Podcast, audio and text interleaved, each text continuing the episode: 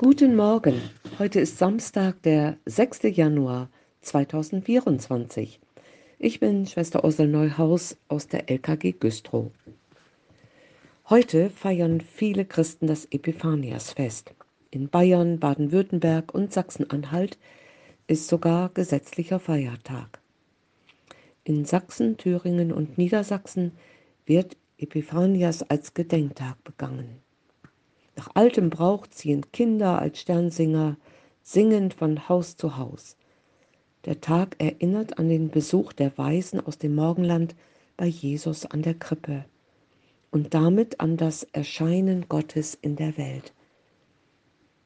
Daher kommt auch der Name Epiphanias, abgeleitet vom griechischen Wort Epiphaneia für Erscheinung.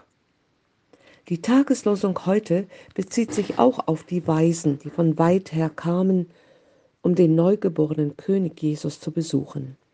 Die Losung steht in Matthäus 2, Vers 12 und heißt, da den Weisen im Traum befohlen wurde, nicht wieder zu Herodes zurückzukehren, zogen sie auf einem anderen Weg wieder in ihr Land. Vorausgegangen war, dass die Weisen in Jerusalem bei König Herodes nach dem neugeborenen König gefragt hatten. Dieser war sehr erschrocken, ließ sich von den hohen Priestern und Schriftgelehrten erklären, was sie über den Christus wissen und wo er geboren werden soll. Er hatte die Absicht, das Kind töten zu lassen, um die eigene Macht zu sichern.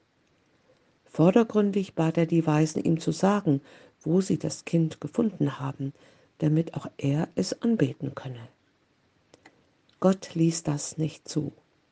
Im Traum befahl er den Weisen, Herodes nicht über das Kind zu informieren. So zogen sie auf einem anderen Weg wieder zurück in ihr Land.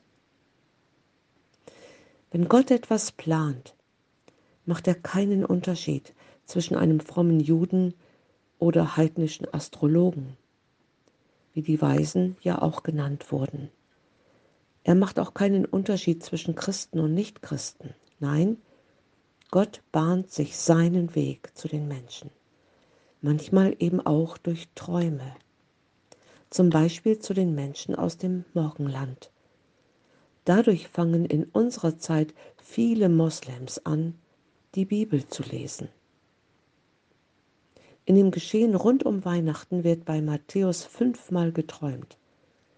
Josef, der Mann von Maria hatte vier Träume. In Matthäus 1, Vers 20, in Matthäus 2, Vers 2 und 13 und 19 und 22 und eben die Weisen. Welch wunderbare Möglichkeiten hat Gott, Menschen mit seiner Botschaft zu erreichen.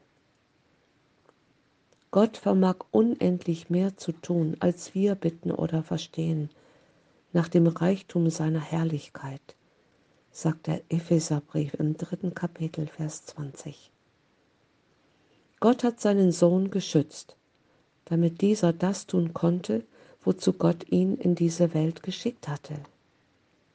Gott hat sein Volk Israel geschützt. Unzählige Male stand es davor, vernichtet zu werden. Er wird auch in Zukunft sein Volk schützen weil er sich durch dieses Volk in der ganzen Welt verherrlichen will.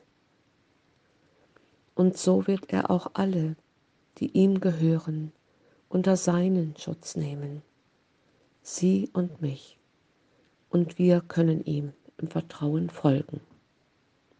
Amen.